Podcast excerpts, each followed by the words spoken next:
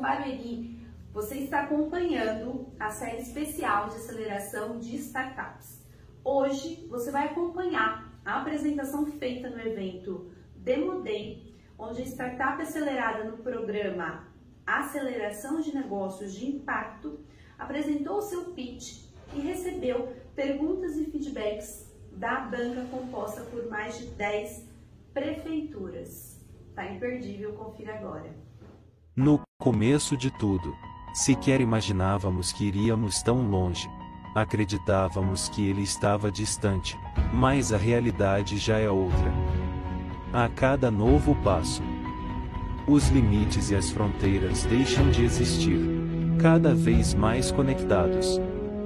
Em um mundo mais sustentável e digital, ele está presente. O futuro é agora, o futuro é Barueri.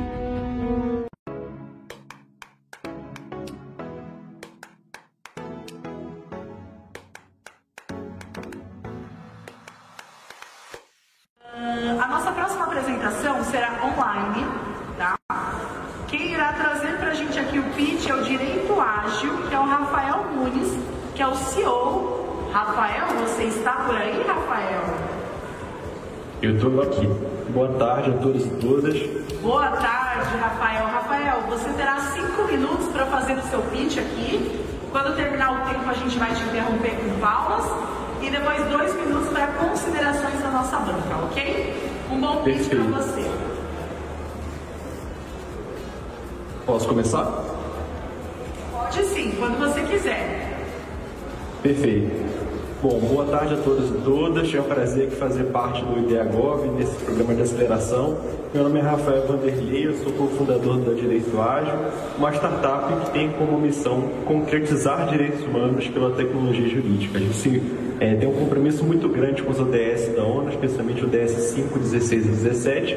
O ODS 5, que fala em igualdade de gênero, a gente procura então atingir a meta de empoderar a mulher pela tecnologia. O 16, acesso à justiça e 17, parcerias sustentáveis com o governo.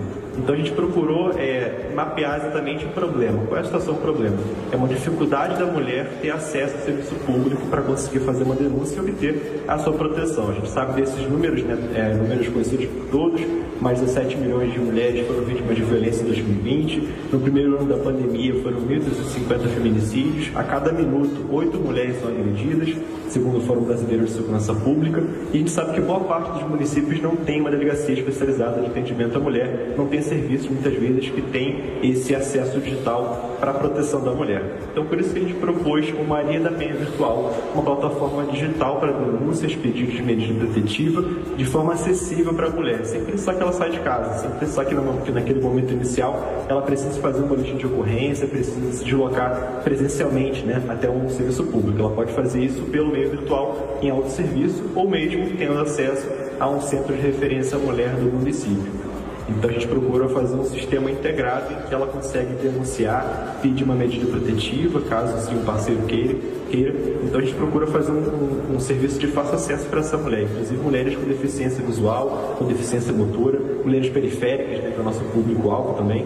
Então, além disso, além de ter um autosserviço para as mulheres, também a gente oferece uma plataforma digital de gestão integrada para o município. Então, é importante para conseguir gerir essa rede municipal de atendimento à mulher, de acolhimento, e inclusive os serviços de proteção, né, de acolhimento. Então, rede de saúde, CREAS, CAPS, né, Ocean, CRM em São Paulo.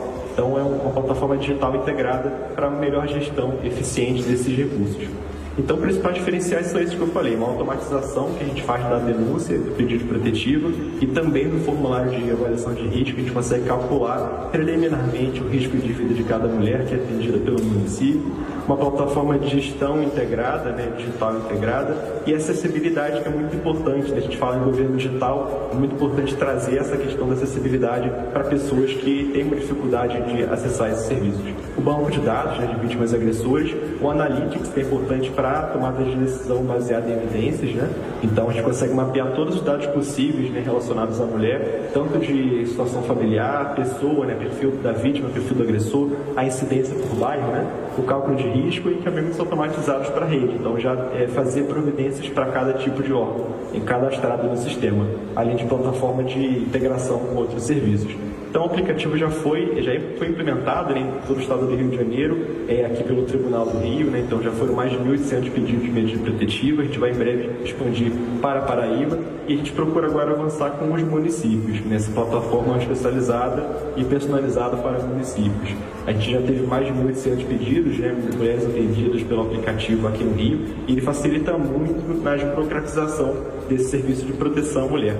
Então é interessante falar, inclusive, de incidência de pedido de medida protetiva por bairro, né, que a gente já conseguiu mapear. E o grande trunfo do sistema é esse, na maioria da PN virtual. É permitir que mulheres periféricas, mulheres que são residentes de áreas carentes da cidade, consigam requerer medidas protetivas, consigam, consigam uma denúncia, né, de fato, mais acessível. A gente teve uma evolução muito boa durante o programa do IDEAGOV, então a gente teve melhorias no modelo de negócio, proposta de investimento, o guia direito ágil né, para mulheres também, mais de 1.800 pedidos protetivos, né, a contratação do Maria da Penha Virtual para prefeituras, e a gente tem agora projetos como o Maria da Penha Virtual para replicar para outros grupos vulneráveis como idosos, né, criança adolescente, deficiente, população LGBTQIA+, pessoas que sofrem preconceito, e como eu falei, Maria da Penha Virtual Prefeitura e outras como o Alimento Virtual e o Preconceito Virtual. Quem faz parte disso, né, são pessoas jovens, né, universitários, o projeto nosso começou na universidade e agora é uma startup. A gente procura sempre pensar num problema para conseguir gerar uma boa, uma boa solução para a vítima e para o governo. Então a gente procura exatamente isso, a proteção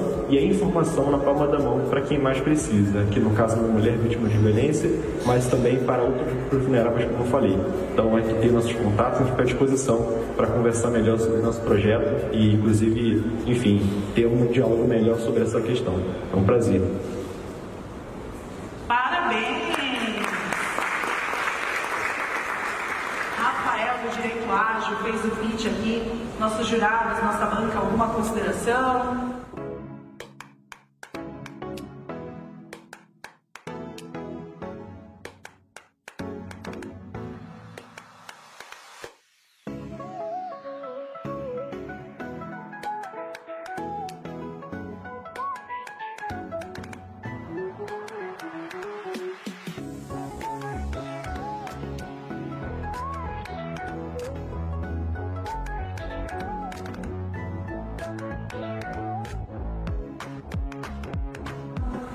Fique à vontade. Vai, primeiro, parabéns aí. É, objetivamente, a minha dúvida é a seguinte: quando a gente fala de garantia de direitos, a gente fala de um sistema e que tem vários atores nele. Você deu o exemplo aí do Tribunal do Rio de Janeiro. Quem é o seu cliente nessa, nessa circunstância, nesse caso específico? Como você pensa isso para o município?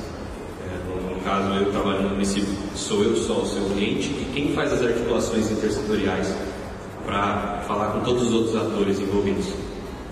Perfeito. Então, em geral, os municípios têm algum serviço que acolhe aquela mulher. Pode ser uma própria Secretaria de Assistência Social, pode ser uma secretaria, né, uma OPM, que é um organismo especializado em atendimento à mulher. Então, a gente oferece um, um sistema para a prefeitura. A prefeitura que faz esse tipo de parcerias com a rede. Então, parceria com a rede de saúde, o tribunal. A gente inicialmente fez uma versão para o tribunal, que é uma parte do projeto. Nosso objetivo é integrar toda a rede. Mas isso depende do município também. Então, por exemplo, tem município que já está interessado, né? outros também de São Paulo, que a gente é, personaliza de acordo com a rede. Então, tem uma rede que tenha uma DEAN já que atenda, já tem uma parceria com o município, a rede de saúde, CAPS, CREAS, né? Então, toda a rede ela pode ser cadastrada no sistema para receber esse tipo de demandas, né? Que é o encaminhamento e o, e o, o referenciamento e, e o contra-referenciamento do município. E aí a gente consegue gerar esse cadastro né, de vítimas e, inclusive, cadastrar outros órgãos, né? outras instituições, como, por exemplo, uma universidade local que preste uma, um serviço de assistência psicológica psicológica, eventualmente uma ONG, né? Então é interessante que ele é um serviço flexível, então de acordo com a rede mesmo que o município tem. Não sei se eu respondi, mas depois eu posso explicar melhor também. O aplicativo tem botão do pânico também? Essa é uma, uma, segunda versão nossa, a gente procura inicialmente fazer é, uma, uma, parte de formularização, né, para que a vítima possa ter acesso a um serviço simples, né, além de informação, endereço, telefones, ter essa, essa, essa denúncia facilitada e um sistema mesmo de gestão. Nosso foco é esse, um sistema de gestão para a prefeitura. Então, a prefeitura cadastra os órgãos, cadastra as mulheres, né? tem mapeamento de analytics, enfim. Em um segundo momento, sim, vai ter essa parte de botão de pânico, além de outras melhorias, né? por exemplo, eventos né? para o próprio CRM, em São Paulo é CRM, aqui no Rio é CEAN, para que esses centros de referência à mulher possam cadastrar eventos, para que as vítimas tenham acesso. Então, um serviço que tem uma continuidade, como eu falei, além daquilo que eu falei no final da apresentação. A gente procura replicar a mesma tecnologia. Muito obrigada, Rafael. Muito obrigada. 不客气不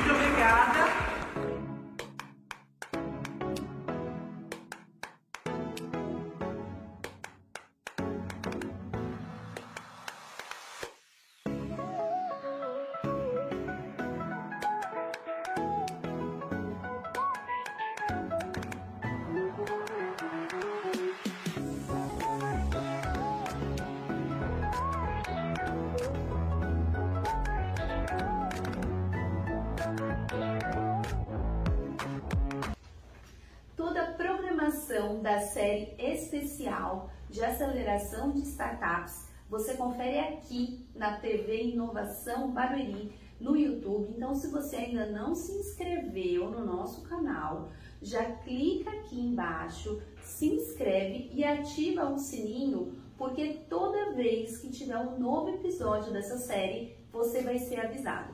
Nas nossas redes sociais, que é no Instagram City Barueri e Inovação Barueri. Você pode acompanhar também toda vez que tiver uma programação, a lista com todos os episódios, os dias que vão ser cada uma das startups, está lá nas nossas redes sociais. Então já aproveita para nos seguir no Instagram, no Facebook, temos TikTok, LinkedIn, todas as redes estão, estamos presentes. E você que ainda não se inscreveu no programa Inovação Barueri, eu já convido você a fazer parte do ecossistema de desenvolvimento e aceleração de empresas, né, aqui da nossa cidade. Então, para você fazer parte do ecossistema de Barueri, para você ser informado de todos os eventos e cursos que tem disponíveis na cidade, o primeiro passo é você fazer a inscrição no nosso site, que é serviços.barueri.sp.gov.br barra inovação Barueri. Então, hoje nós ficamos por aqui e continue acompanhando a série especial de aceleração de startups.